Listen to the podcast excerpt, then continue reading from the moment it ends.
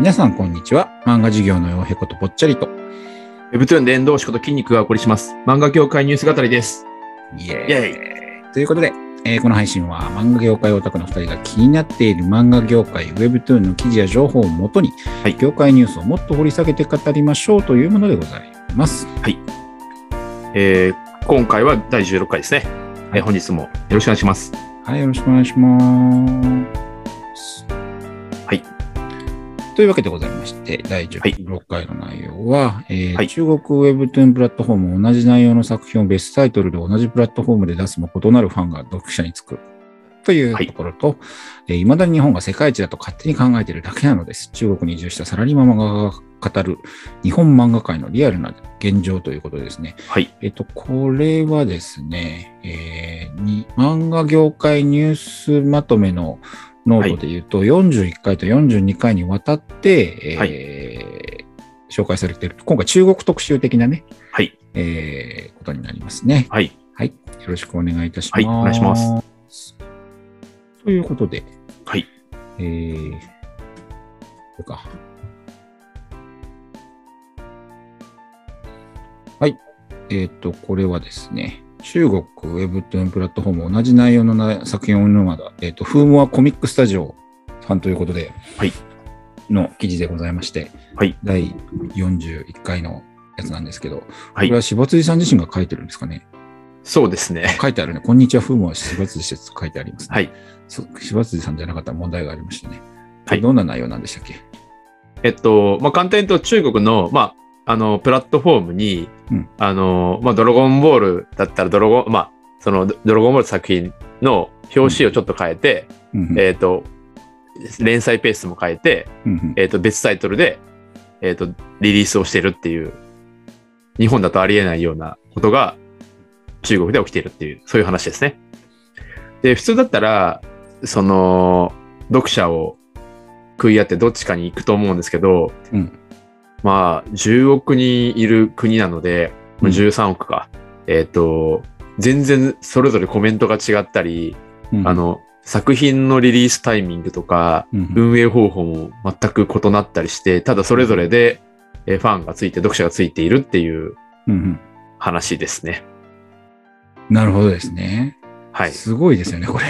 別プラットフォームだったらまだわかるんですけど、うん。同じプラットフォームでしかも横に並んでるんですよ、ランキングとか見ると。まあ、あの、このノートのスクショにもありますけど、で、ちょっとだけサムネイル変えてるだけで、タイトルはまあ違う。んですけど、ちょっとっていうか、ほとんど変わってないですよね。だって、まあ一応タイトルが違うんですよ。でもタイトルは違うけど、はい。なんていうかすごいなと思うんですけどね。これ AB テストでやってるのかなと思いきやそうじゃないっぽくて、それぞれえそうなんですか？あの収益は上がってるみたいなので、まあ、うんなんでそうしたのかっていうのはちょっと全然わからなくて、で、今、フーモにいる中国の、あの、はい。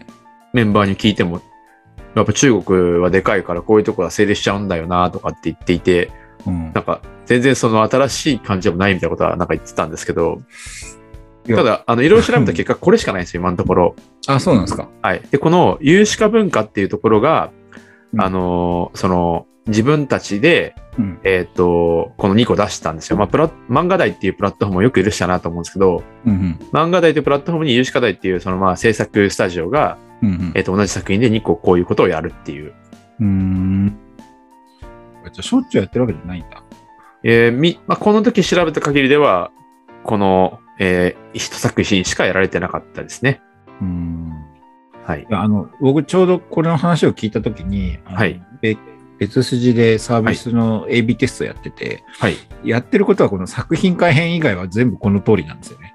はいだから、クリエイティブを微妙に変えて、はいど。っちの方が成果が高いかっていう、うんまあ、オーソドックスな AB テストやってたんですけど、はい。いや、日本だとないよね、これ、みたいな。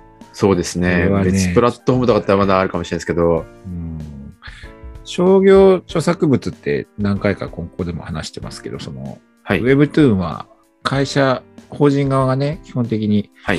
関係を持ってるケースが多いので、はい。特にプラットフォームがオリジナル作品として作ってる場合は、はい作家に測る必要もないですからね。そうですね。まあ、ちょっとすみません。それは今語弊があるかもしれないですけど、まあ、うんえっと、かあすみません。中国のデータは持ってないんですけど、韓国は66%、の方が個人で作ってるケースが多いんで、まあ、あ作品は多分個人の方が持っていて、スタジオ型が30%ちょっとだと思うんで。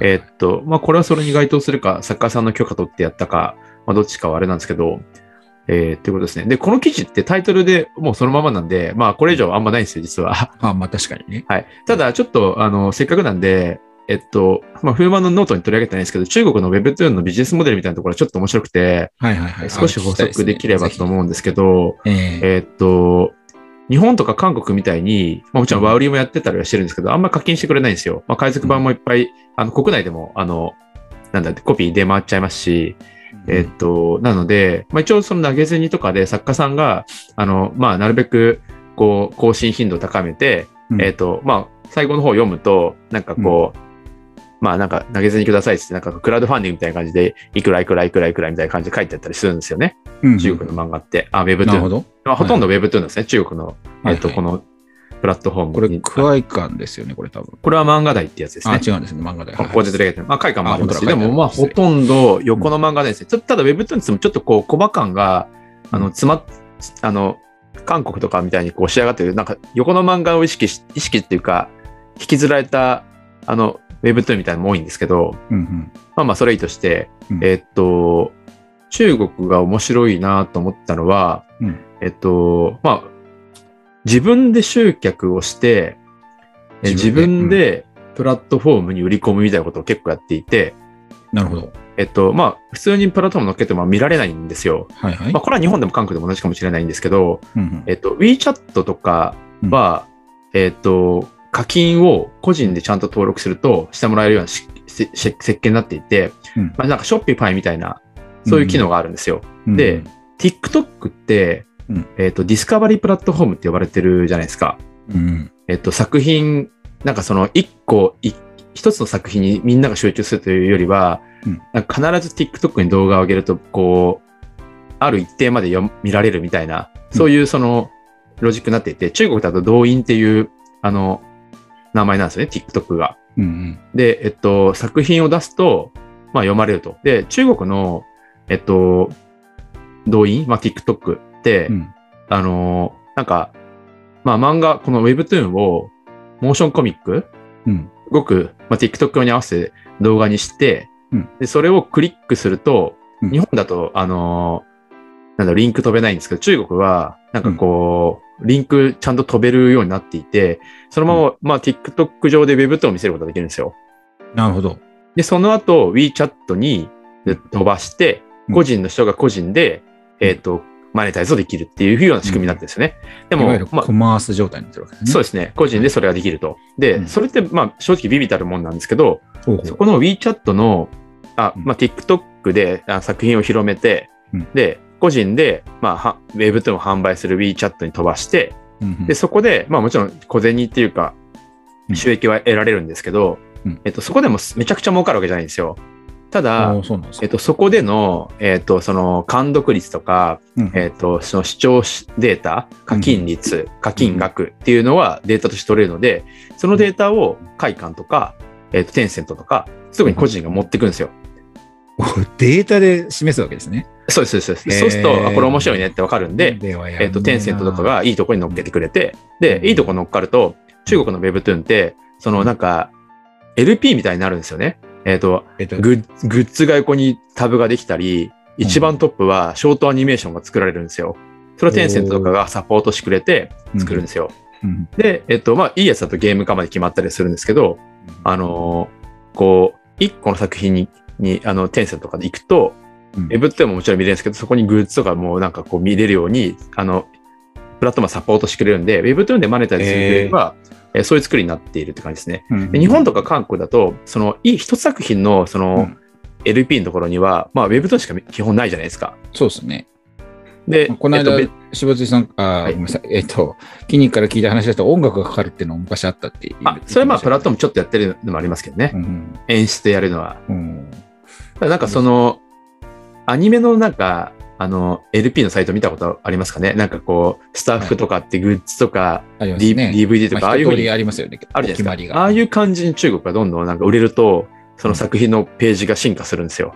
すごいですね。それなんかランクというか、帯というか、あるんですね、そういう。そうですね。なんでまあ Webtoon だけでこうマネタイズができないんで、うんうんあんまり、うんまあ投げ銭もそんなにしてくれないし、まあそもそもまああんまり見られてないっていうのもあるんですけど、あまあうんもちろん見られてるんですけど、うん日本とは韓国ほどじゃないっていうのもあって、うんうんえっ、と、なんか独自の進化を中国が今遂げているっていうなるほど。感じですね。面白いですね。面白いですね。えっとね、実はちょうどさっはいき質問を一つはいい入れてくださった方がいて、今下にもいらっしゃるので、小宮さんっていう方が、はいえっと、先ほどから拝聴さ、あ、これハッシュタグのところですな。そっか。しはい筋肉も見せればいいんだ。失礼。はい。ハッシュタグのとこなんですけどね。漫画業界ニュース語りのハッシュタグで、先ほどから拝聴させていただいてます。中国版を出した場合、海賊版にすぐ持っていかれてしまいそうですが、どのようにコンテンツを守ってるんでしょうか？もしご意見があれば伺いたいですということなんですけど、はいまあ、今ちょうど答えられましたよね。はい基本、海賊版も何も無料なんですよね、プラットフォーム上ではね。まあ無料のものが多いですね。まあで、無料のものをスクショされて、他のところでも出たりはしてますね。出たりはするんだけど、その LP 的なものっていうのがはい実はその海賊版対策といえば海賊版対策から言えるかもしれなくて、マはいネタイズはグッズとか、まあまあ動画になったり映像化になったりっていうところが占めるっていうことですね。そうですね。はあはあはあなるほどね。あとまあその個人の応援みたいな感じが大きかったりしますよね。えっ、とな、なんだっけ、課金というか、あの投げ銭というか。投げ銭ですね。はい。はい。まあ、そうするとあんまり大きくならないので、中国ちょっとすみません、あの市場が今私もいろいろ調べても読めないところはあるんですけどそうで、すね。えっと、まあ本当にあの、もう漫画単体でどうこうっていうところをちょっと超えそうな感じはありますよね。うん確かにこれはちょっと違いますよね、世界、ね。はいまあでもあ、のうん。今、あれですよ、やっぱこれから中国の作品がどんどん日本でも来ていて、まあもうもうピックまですでに、えっ、と、中国の、えっ、と、プラットフォームっていうか、えっ、と、スタジオとか個人の方が作ったやつ、ローカルして来てますし、はい。えっ、と、私の知り合い、知ってる会社さんで、えっ、と、韓国の作品を日本語ローカライズしてる会社さんに、うん。えっ、と、とある日本の大手 Webtoon のプラットフォームから中国語もできないかっていう話がバーってきて、まあできないところが多かったらしいんですけど、どっか、なんか、その、いうのは結構聞いたりはしてるんで、なるほど結構やっぱ中国の作品がこれから日本にもどんどんヒットするものが出てくる可能性はあって、で、これ多分あの韓国から日本に来た流れみたいな、韓国でその、オレレベとかそういうヒット作が出たような流れを多分もううん1、2年ぐらいかかると、かけて、うん、あの、来ると思うんですよね。うんうん。しかも結構、私も全作品把握してないんですけど、韓国はだいたい Webtoon 2万2000とか1000作品ぐらいあるって言われてる中で、中国はどれぐらいですかね結構でも割と多そうなイメージがあるんで、うんまあそれだけ、まあ10億人いますからね、うんうん。あれだけいる中でいくと、まあこう、なんでしょう、あのいい作品とかが増えてるんじゃないかなと思いますけどね。なるほどですね。あと、最近あのゲームが、なかなかこう、規制が厳しいじゃないですか。うん、そうですね。で、えっと、まあ、原子みたいなものも規制されたりとか、うん。まあそういうふうになってる中でいくと、まあこういうその0か1を作っていくような業界でいくと、まあ Webtoon とかって中国でもどんどん投資が進むんじゃないかっていうのが中国の一部の人から言われたりはしてるので、なるほどですね。ちょっと中国の話、次も続くから、あ、そうですね。ほどほどにしておきましょうか。あと、はい小宮さん、質問ありがとうございました。ちなみに僕もですね、全く内緒で FF14 をやってるんですよね。はい。で結構やってあ、深夜から活動中って書いてあるんですね。そうそう僕メイン、メインも終わらせていて、今、あの、N パンデモに夢中ですっていうのを、あの、ちょっと暗号ですけど、ちょっと一つ伝えました。はい。さてさて、えっ、と、いうことですね。今日二つ目のニュースに行きましょうか。ちょっとね、結構ね、煽り文章のやつだから取り上げるのもどうかと思ったんですけど、面白いから取り上げちゃいましょう。はい。はい。えっと、こちらはですね、なんと、初めて扱いますか？文春です。はい文春。文春法ですよ。文春法だから煽りです。はい煽。られたので、僕もノートで煽って紹介したんですけど、えー未だに日本が世界一だと勝手に考えているだけなのです。はい中国に移住したサラリーマン漫画家が語る日本漫画界のリアルな現状ということで、煽りますね。さすが文春法。えーまあ、今、表題でかなりを語ったんですが、はいえっと、漫画を描いているサラリーマン漫画家さんというふうに書いているんですけど、この方はあれなんですね、中国の、えっと、なんだ、コンテンツ系の大学にしょ教教師、はい。講師として呼ばれて、えっ、と、漫画を教えてるとこから入って、今も多分やってるんですけど、はい。同時にその漫画を描くこともやってるんですよね。はい。それで、えっ、と、まあ、この記事上でいろいろこう、はい。90後っていうんですかね、この,、はい中国の若い世代の話とか、コピー作品の話とか、はい。えーいろんなことを書いてるんですけど、はい。まあこの方が、僕ね、ノートにも書いたんですけど、本当にこの人こう言ったのかなってちょっと思ってるところがあって、はい。き記者さん、記者さんっていうか、これライターの人が結構煽ってんじゃないかなっていう気はするんですけど、まあ、一応読むと、はいえー日本の漫画界は今完全にガラパゴス化しています。このネット時代に未だに漫画雑誌を売るビジネスモデルから抜け出せていない。電子書籍化しているだけで、基本は昔と何ら変わっていません。はい漫画雑誌が流星を極めた30年前の成功体験から抜け出してないのですと。はいこういう感想をしおっしゃってるんですよね。はいで作品の質も未だに日本が世界一だと思っている人が日本人の中には大勢いますが、私はそうは思いません。はいもちろん日本の漫画で面白い素晴らしい作品はあります。しかし、中国漫画の質は日進月歩で進化しており、すでに日本を超える作品もたくさん出てきています。はい。えー日本人が外国の漫画を知らずに日本漫画世界最高峰だと勝手に考えているだけなのです。うん。うん。とありますね。すごいですね。煽ってますね。はいいいですね。僕でもこのその息はよしだと思うんだけど、まあ、とりあえずこういう話があるんですよね。ただまあ、とちょっと別の意味で、はいまあディスるわけじゃないんだけど、はいその、ね、世界一とか、はい。えっとどちらが優れているっていうのは、まあ、とりあえず話すとしたらこうデータしかないんで、はい。まあ、売上の話とか、えーはいビジネス規模の話で言うのかなっていはいうところはあるんですが、まあ、ここでノートにかなり細かく書いたんですけど、はい。なんていうんですかね、中国漫画と日本漫画、現状でどちらがすごいかっていうのは、はい実はですね、なんていうか、公的なデータではもう、なんていうの、はい表現できないんですよ。はい。うん。というのは、例えば日本で漫画市場っていうふうに捉えると、はい。あのー基本的には漫画単行本とか雑誌を中心とした漫画だけのはい。データは出てるんですけど、はい。えーそれだけしかないんですよね、漫画市場。うん。うん。うんで例えば今、出版社が高決算ってめちゃくちゃ言われている中に、もう確実に IP、いわゆるその、はい。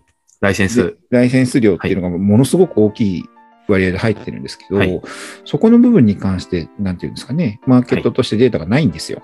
はい日本にもで、えっと、ほとんどの会社が非上場なんで、はいえっと、なんか合算することすらできないんですよね。うんはいで一方で中国は先ほどね、細かく、あの、筋肉に話してもらいましたけど、漫画単体はほぼ無料っつんで、はいあ。の、比べようがないんですよね。PV がどっちが多いっていうので圧倒的に中国が多いって話は聞いてるんですけど、だからまあ、どっちが優れてるって言ってもな、みたいなところはちょっとあるんですけど、はい。まあ、えっ、と、それはいいとしてですね、えっとはい。なんか、もしかしたらこの方自身がちょっとあんまり言語化されてないのかもしれないし、まあはいちょっともっと他に思いがあったりとか、あるいはライターさんが思うように書いてくれなかったりとか、はいいろんなことがありかもしれないので、まあ、はい。より大きなビジネスということで考えると、はい。イさん今席戻ってる。イさん実は今回ね、ノートにはいイさんのツイートを入れさせていただいたんですけど、えっと今ちょうど、そ柴辻さんと僕のやつには42回のはい漫画業界ニュースのですね、はい。画面が映ってるんですが、はい。で、イさんがツイートした、あイさんってイさんって友達みたいっちゃあれですよね。えっと、はい俺だけレベルアップですとか、えっと、はい4000年生きた、えー、まあ同士でしたっけ、はいの、えっと、レッドセブン代表のイさんのツイートを見ると、えーよく Webtoon の市場規模などの質問来ますけども、えー2021年の韓国文化振興員の調査だとはい。年間で1000億円突破。うん。突破し、まあそうでしたね。この間データで話しましたね、はい。ここでもね。はい。急成長中です。はい。で、えーっと、成長率は高いんだが、うん。ちょっと一番重要なのが一番最後のところで、はい。えーっと、二次著作権の売り上げの中ではドラマ費の、ドラマ化の比重が高く40%、39.6%ですって書いてあるんですけど、はい。ちょっとこれ日本からすると、えーっと、い、わゆる出版系の人たちが手にするライセンス料の比率からは大きく外れるっていうか、はい。その、うんめちゃくちゃでかいんですよね。はい。で、えっと、文章の方には書かなかったですけど、はい。まあ、一番極端な例だと、はい。えっと、昔から出版社はアニメとかドラマ作るにあたって、はい。一応制作委員会とかにも原作者として参加はするんだけど、出資はさせて、しないとか、はい。させてもらえないみたいなケースがはい。結構あって、それで、えっと、その代わり、なんでそんなことになるかというと、はい。オタクの作品使って、えっと、映像化するから、映像化するから、それによって、あの作品の認知度があって単行本が売れるからいいでしょ？っはい。言われたときに、まあ、いはいいいですみたいな感じのはい。取引っていうのがまあたくさんあったんですよね。はい。だもんで、えっと、いわゆる映像化権にあたって、はいえっと、大きな金額が入るっていうのはまあ非常にこうレアはい。でして、えーはいそもそもなんかね、一時期ある著名なあの、はい。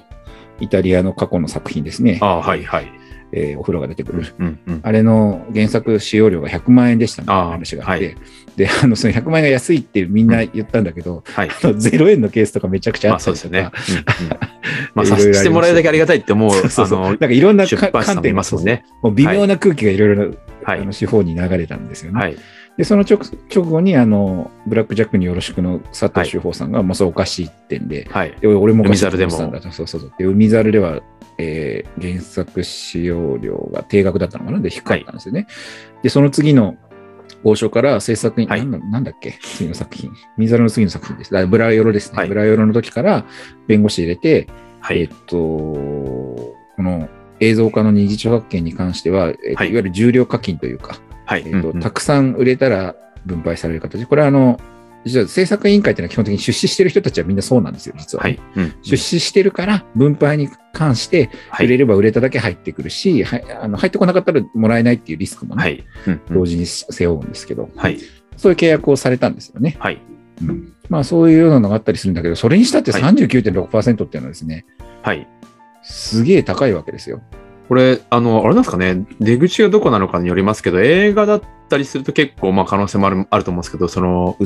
ネットフリックスがその動画サブスクとかだと結構やっぱり、あの、羽振りが良かったり、ビジネスモデルが違うんで、あの、テレビ、テレビとは。なんで、そういうのも、なんか大きいのかなとは思ったりはしましたね。まあ、一般的に言われてるところだと、例えばアニメ制作に関する予算に関しては、日本で通常の制作委員会に出される金額の倍ぐらいのがそう、はいうん倍がポンと出てくるのがネットフリックの相場ってはい。言われてました。あの、はい今そうかどうかわかんないですけど、はい。ある時期にそういうふうに言われていて、はい。まあ、これでいいのか悪いのかっていうのはうん話があったんですが、一方でさっきも言いましたけど、売はい。れれば売れただけお金がもらえる仕組みにも、やっぱりネットフリックスはならなくて、定額で倍だっていうんで、それでいいのかっていう議論がなるほど、そうですね。確かに。うんまあだからその、そういう意味では、えっ、と、はいおそらくこの韓国のケースも、ネットフリックス、ね、日本とは、韓国で大きくネットフリックスが態度を変えるとも思えないので、はい。ほぼ同じだと思うので、いわゆる買い切りで高い金額をもらってるっていはいうんうんうんうパターンなんじゃないかなというのが、まあ一応はい。想定されるところではありますが。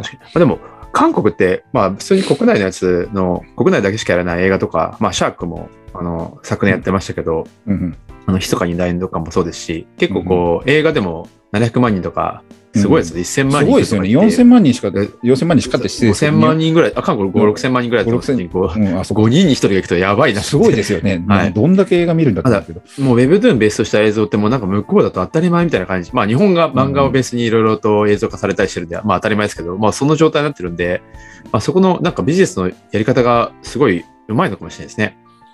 いや、まあ映画産業というか、なんだろうな、その、普通に韓国国民の方々が映画をそのエンタメとして楽しむ機会がはい。多いってことなんでしょうね、単純な話として。なんか、まあね、恋人同士でデートをするっていうのもそうなんだろうけど、はいまあ家族で行くとか、まあなんかはい日本よりシチュエーションがはい。違うのかな、みたいな。ところは、えー感じたりもするんですけど、で何を、なんで、ちょっとここ盛り上がりすぎちゃったんですけど、要するにその、えっ、と、中国のこの、えーはい。日本人の漫画家さんがおっしゃってるところで、その、はい。モデルが全然違うし、多分はい聞かされている金額とかがでかかったんでしょうね。ご存知なものより。はい。だからまあそういう意味ではそっちの方がみたいなのはあるかもしれないし、確かに中国映画産業予算がちょっとべらぼうなんで、そうですね。もう一個ハリウッドがあるみたいな世界観ですからね。だからまあ、はいでかかったのかもしれないですね。はい。うん。この記事、その文春さんの記事読んでちょっと思ったんですけど、うん。ファクトがないので例えばその具体的なタイトル名とか、うん。で中国では例えばランキングの100位以内に日本作品がこれしかないとか、そういうのがあると結構、まあ、しっくりくるんですけど、なんかこううん。抽象的なことしか書かれてないんで、まあ、そういう疑い持ってもあれだなと思うんですけど、まあでも地産地消って言われてる通りだと思うんですけど、うん。海館のランキング上位見てもやっぱりこう、中国の作品上にいますし、うん。えっと、あ、なんなら俺レベとか結構浮いたりするんで、うんあの、韓国作品は中国で検討してるから、韓国作品はそうじゃないかもしれないですね。どうなんだろうね。あの、えっと、去年の年末に、えっと、会館に、うん。会館漫画、中国の会館漫画に、えーっと、俺レベとか結構、えっと、まあもともと出てたんですけど、はい TikTok で大々的なプロモーションを打ったんですよね、中国で。なるほど。それで、ぐわーって、まあ韓国先のランキング伸びたっていうのもありますけど、で当時、うん。本当にあの、100位ぐらいず私、中国の会館の、えっと、売上ランキング見てたんですけど、うん。日本作品が2タイトルあったかな、みたいな。で、うん。あとは韓国作品が20タイトル結構上位にいて、うん。って感じですよ。で、俺レベ以外も結構いろんな作品が上位にいたので、うん。なんか、あの、まあ、縦か横かの違いとか、そういうその色が塗られてるかどうかとかっていうのは、まあ結構影響してそうだなとはちょっと思ったんですけど、はい。まあ、プロモーションされてるかされてないかも結構重要だったかなと思ってて、うんえっと、まあ、ここで言うと、その、じゃあどの作品が、まあ、その、中国では、例えばドラゴンボールよりは中国のなんとかっていう作品が、まあ、こうですっていう比較があると結構うんわかりやすいなとはちょっと思いましたね。そうですね。確かに言われてみれば、その、なんだろう、中国でじゃあどの作品が人気かって知らないじゃないですか、あんまり。そうですね。日本、日本の、日本の方は知らないです。僕はい逆に言うと、あの、日本人が今 Webtoon 作ってると思うんですけど、韓国のことほとんど知らないと思うんですよ。日本できてる俺レベとか知ってるんですけど、俺レベがそんなに韓国にでランキング上位じゃなかったりしていて、まあ、うんこの前の電流球のセミナーでも喋ったんですけど、うんえっ、と、まあ、犬を産んだとかもそうですし、うんえっ、と、まあ、心の声とかもまあ知ってる人いるかどうか知らないですけど、まあ、昔すごい売れてたやつとか、うんえっ、と、なんだろう、まあ、シャークっていう作品も日本ではまあまあ売れてる方なんですけど、うんそんなに知らない人が多かったんですよね。シャーク、あの、ボクシングの漫画というか。でも韓国では映像、映画化されてすごくランキングが上に上がったりとかしてたんで、うんえっと、多分、まあ、し本当に、まあ別にか中国以外にも、韓国のこともまあ、日本人は知らないとは思いますし、うんえっと、逆に言うと、どうなんですかね。えっと、中国は日本のことを知ってるんですかねみたいな。えー、どうなんだろう。だビジネスめめちゃめちゃ詳しい人は知ってるかもしれないですけど、一般の人多分あんま知らないと思うんですよね。日本が、いなんか何が1位かとか。ああ、そうね。まあ、知ってんのか一般なの人は、あ、でも日本好き、だからビリビリとかはそこにビビットに反応してんじゃないですか、そういう意味では。あ、そうですね。ビジネスは多分知ってると思うんですけど、だビリビリの漫画ユーザーとか、あ、そう、ビリビリまあ、漫の漫画画家さんビリビリの中の漫画家さんとかが、どこまで知ってるのかっていうのはちょっと、まあ、それはあんまり知らないんじゃないかなと思うんですよね。だって日本のウェブトゥーンやってる人たちが、韓国の今、じゃあ、い一位の作品何かっていう、多分あんま知らない気はするんですよね。うん、あの5、6年前ベースですけど、僕がその国際漫画賞をやった時のイメージの時点ですでに、中国ナンバーワンサッカーとか台湾、あ台湾はちょっとね、はい違うんだよな、日本なんですよ、すごく。えっと、中国とか韓国のナンバーワンサッカーとか、実力作家って言われてる人たちが受賞して日本に来てくれたんですけど、はい。もう完全に漫画の体系が違う方向に行っちゃってるんで、うんうんうんその毎日少しずつ連載するはいだか。ら引き、引きは短くみたいな、なんかそういう感じの考え方に対して、はい。えっと、限定的な紙面に漫画を連載していく日本の考え方とはだいぶ違ってたんで、はい。なんつうのかな、てても関心は持ちにくいっていうか、まあそうですよね。あの漫画家としてのキャリアパスがね、中国と日本で繋がんないんですよ。はい。うん全然別のものだから、例えばその中国で有名な人が日本に来た時に何者がなるかっていうとなんなくて、はい。なんか一からやるしかなくて読み切り書いてくれとか言われるんですよ、中国でめっちゃ食ってる人が。だからなんか、そこの辺はなんか難しいですよね。なんか、うんで、えっと、なんだっけ？何が言ってたんだっけ、あ、そうそう。だから日本の出版社でもその海賊版対策やってる人が笑えない危機感を持ってたんですけど、あはい。えっと、中国の海賊版サイトのはい。近年、そうですね。はい。4、5年ぐらい前、はい。もうちょっと前までは、基本的に中国の海賊版サイトに載ってるのは日本の漫画だったんですけど、全部、はい。ほぼほぼ。はい。でも、もう3年ぐらい前の時点で、えっと、その中国の海賊版サイトに載ってるのが中国と韓国の漫はい。画がうんメインになっちゃって、トップはい。トップ画面、海賊版サイトのトップ画面が、えっと、カラーのウェブトになっていて、はい。うん日本の漫画が横のなんかラライトサイドバーのランキングを見ると、はいハガレンがちょっと上の方にいるかな、はいみたいな、なんか、そんな、あ、はいごめんなさい。そういう意味ではジャンプのその時の最新ですね、鬼滅とか、はい。うん。ニジュースとかがちょっと入ってるかなぐらいな感じになっていて、うん。うん。だいぶその影響力が下がっていて、あのはい本来海賊版サイトってそういうものを見るためのものじゃあ、ないんはいですけ。ど、うん。海賊版サイトに載ってるのって要するに人気だっていうことだから、はい。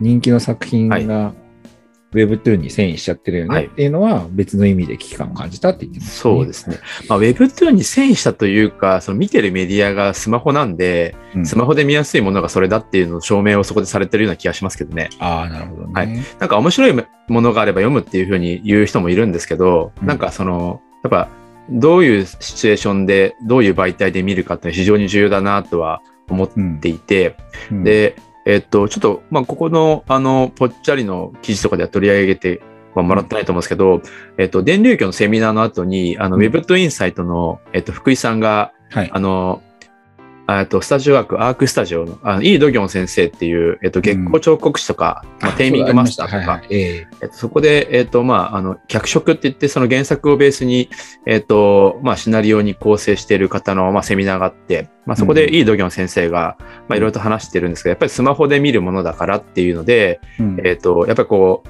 あのー他の誘惑もありながら、縦スクロールでこう、うん。あの、読めるように、えっと、作る、まあ、シナリオの話してたんですけど、うん。やっぱりこう、横の漫画と違うようなうん。し発想というか、をされてて、やっぱ媒体に合った見せ方をししていってるっていうふうに、あのー言っていたので、うん。あの、やっぱりそれが強いのかなと、その今の海賊版の話聞いてても思いましたね。なるほどね。はい。そうだよね。あのそう、デニーの時もその横のま、あ、紙を切って、えっ、と、ブック、あ、切ってというか、デジタル化してブックサーフィンやるっていう話も、あの、うんガラケー時代あったじゃないですか。ありましたね。えとか、あと、まあ、スマホに載せるときも、1ページずつ表示させることの、まあ、抵抗じゃないですけど、うん。あの、いや、紙って見開きで、しかもこう、めくった先に、えっ、と、まあ、驚きのコマがあり、オノマトペでジグザグ、まあ、吹き出しも含めてジグザグと読ませ、はい最後のページってか、で、左のページでめくらせたいように、えっ、と、まあ、あの、そういうコマを持ってくるっていうような作り方をしてるんで、それをこう半分にすると情報量半分になっちゃうんで、うんうん。そもそも見開きで作ってる紙をこう、例えばスマホで1ページずつって確かになって思うんですよね。うんうん。そうですね。だから、まあそう思うとやっぱりこう、スマホに合った作り方をしないとなとは思う、言いますけどね。うん。それは本当にそうですよね。はいまあでもなんか、あの、それを受けて、その、ボーンデジタル系の日本のそのよ横の漫画の作品って、うんあの、コマ数も少ないですし、うんあの、ページっていう概念というか、なんか、あ見開きという概念じゃなくて、こう、情報量少なく読ませる力もあったりするんで、あの、まあ、それはちょっと、ある意味、日本に最適化された、スマホに最適化された漫画かなとは思ったりはしますけどね。そうですね。えーっと、はい。怪獣8号なんかはね、すごくはい Webtoon 寄りだって教えてもらったことありますよ。そうですね。うんあ、そうだ、その、その、セミナーでのイードギョン先生が、あの、ウェブトゥーン向きの漫画なんですか？って言ったら、ブリーチだっつってて、確かにブリーチ、あの大駒多いし、あの、情報量そんなに、ま、すいません、多くないって言ったらあれですけど、確かに、あの、ウェブトゥーン向いてそうだなと思いましたね。あーまあ、みんななんかそその、こだわりがあるんでしょうね。後でイさんにも聞いてみましょうかね。はい。えっと、はい。で、はいなんかちょうど中国関連で、ああ、ごめんなさい。その前にこっち総括しないとですね。えっと、だから、煽り入っちゃってたし、僕ちょっとあんまりこの記事そのものをね、真に受け、はい真に受けてないって変だけど、なんか本当にこの、えっと、い、い、い、い、伊藤さん？伊藤さんだっけ？あ、浅野さん。浅野さんっていう中国在住のサラリーマン作家さんが言ったことが、は言いたいことが全部書かれてるのかなって少し思ったりもするんですけど、うんうん。まあまあ、あのーおそらくですけど、はい。かなり実感というか直感として実際に中国の現場にいらっしゃるんで、はい中国の凄さみたいなことをですね、体感されてると思うんですよね。はい。うん。まあ、そういう意味ではもっとなんか深く聞いてみたいなと思いました。うんうんまたあの、この方じゃない方なんですけど、えっとね、インベスター Z の中国版書いてる方なんかは、たまはいに中国のデータ、あ、書いてるじゃなくて、あの、なんだい？あの、中国ローカライズを携わってる方がたまに中国のデータとかノートで書いたりしてくれてはい。るんですよね。で、そういうところのデータとかを突き合わせていったり、あとその、はいまあ、ノートで僕一応問題意識として提示したんですけど、はい。あまりに中国と韓国と日本の漫画のデータの取り方が違いすぎて、はい。全く平準に比較することができないんですよ。でちょっとそろそろ覚悟しなきゃいけないのが、漫画は漫画、はアニメはアニメじゃなくて、はい。その一つの IP を一貫して、例えばその、はいうん鬼滅の刃でいくら収益が上がったのかみたいなのが追えるように、ちょっとみんな真面目に考え始めないと、うん。うん。うん。なんていうか、なんていうか、計測できないものを比較はできないですからね。はい。うん。せ戦略も立てられないですよね。まあ、そういう意味ではちょっとそういうことも真面目に考え始めた方がいいかななんて思ったりもしてます。確かに。うんそういうし、そのリサーチするシンクタンクを作るために iMart 始めたんですけどね。まあでもちょっとそれは先がはい長そうです、あ、でも、教えエコノミーで I- IP ごとのなんかあれ出てましたよね。あ、そうですか。はい。教えエコノミーっていう本ですね。日どれ。ぐらい見えたんだろう？あ、でも、あ、それ読んでみます。まあでもあの、ポケモンとかがすごいとか、あ、ポケモンはね、ドラえもんとかなんか見や、すいんですよ。あの、んアンパンマンとか入ってましたよ。そうですか。はい。なんかね、まあ、すみません。あの、脱線しちゃうんで。その辺はだから各 IP もそうだし、はい。国ごとの市場みたいなところとか、はい。あと今、韓国の Webtoon 産業1000億円超えたって言ってるんですけど、そのうち日本何割なんでしょうとかね、そういうのちゃんと分かってた方がいいような気がすあるんですよ、ね。あ、はい。だまあそういうのは、あの、知りたいね。知りたいというか、デデータとりあえず取りましょうみたいなところはちょっとね、すごい強く思います、私はね。はい。はい。えーというわけで、えっ、と、浅野さんちょっと、煽り系の記事に対して煽り系を返してしまったところは多分にあるんですが、はいまあ、あの、ぜひまたちょっとお話聞けたらいいなと思いました。はい。で、あとね、質問くださいました。えっ、はいと、まず、浮雲さんがですね、あの、はい。なんだろう。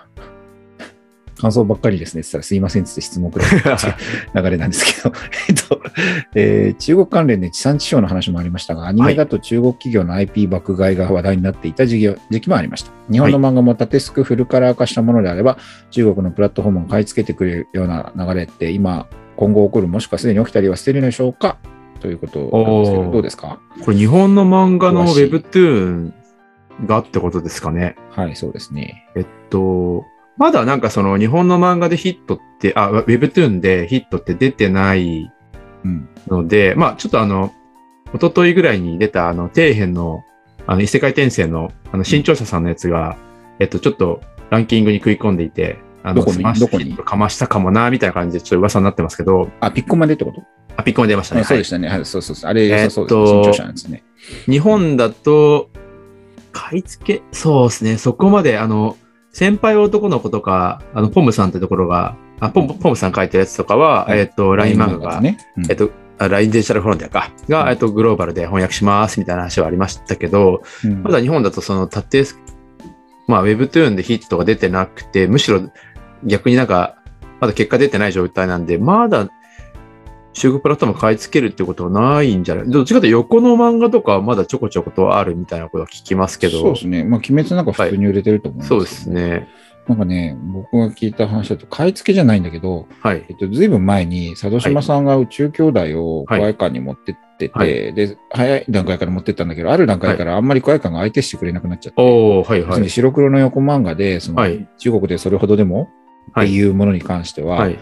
もうなんかあんまり相手してくれねえねみたいなショックを受けて、はい。あの、今、コルクスタジオって、ウあェブ中心でやってますけど、はい。えっと、ウェブトゥーン作るんだっていうのがあって、で、はい。まあ、それと同時にインベスター Z なんかも日本語でウェブトゥーン化していたものが実はあるんですけど、さらに進めて、クワイカンを見据えて、はい。えーインベスター Z をはい。中国語版ローカライズをするはい。というところまでは発表されて、うんうん多分今やってるところだと思うんですけど、はい。まあそんなようなことをしてましたねって感じです。はい。ただまあ、買い付けっていうやり方が正しいのかどうかわかんないけど、多分一定の条件を提示されて、それに対して作品を提供してるんだと思いますね。はい。昔なんかテンセントさんがね、あの、シュエスさんの、まあ、ジャンプ作品、多分連載したやつを、うんもう月額で、な、億億単位で、うんあの、買ってたっていう話はありましたよね。それって、ファンファンドーマン、ちょっと、すみません、あの、どこかはあれですもうテンセントですよね。まあ、テンセン確ト系ですよ。ね。はいうん。はい。で、やってたのはありましたけど、まあでも、はい。その、要するに、あ元に戻ると、木駒さんの言っている日本の漫画の縦スクフルカラー化したものが、もう買われてるかっていうとまだだけど、流れとしては、そうですね。期待できるも横の漫画を切ってカラー化したややつは、うんトライは結構過去にはされてるのはありますね。そうですね。で、あんまり微妙だったっていう感じですね。うん、この話もイさんが詳しいんだけど、いや そうですね、微妙だったって話ですね。はい。はいまあ、それはそうでしょうねっていう、その横で書いてるんで、まあそう縦に組み替えたところでっていう話です。はい。で次は小宮さんですね。はいえっ、と、またくださいました。以前アメリん？あ、違う、これ感想だった。失礼しました。感想をいただいてます。あと質問あるかな。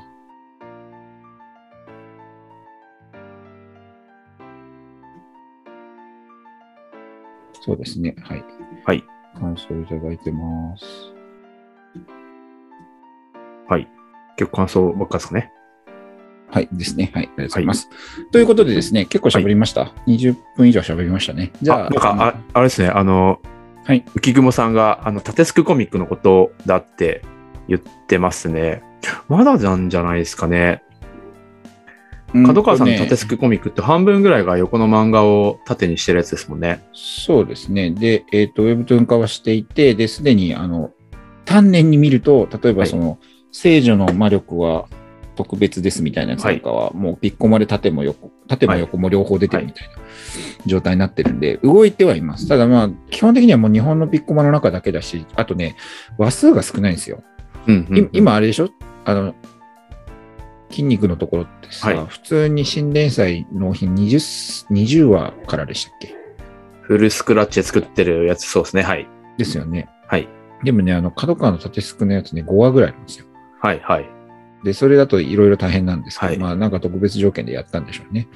うん、うんなんかバーターかなんかしら。うん。だから、まあそういう意味では一応出てんだけど、なんはか本腰が入りにくい状態だったりとか。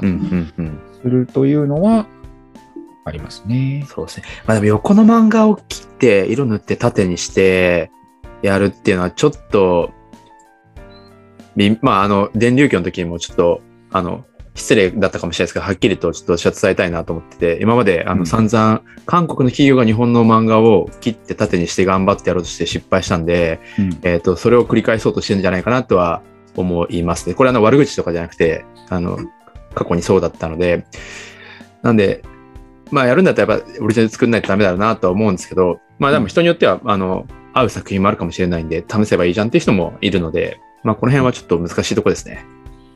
そうですね。はい僕は完全な作り替えが必要だと思ってますけどね。はい。私まあ、もそうます。それはいずれそうなるだろうなと思いますけど。はい。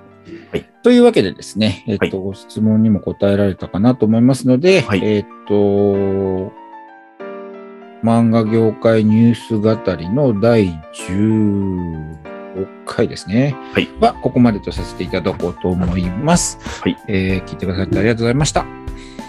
はい。えー、次回に続きますね。次回17回ですかね。はいはい。ありがとうございました。よろしくお願い、あありがとうございました。失礼します。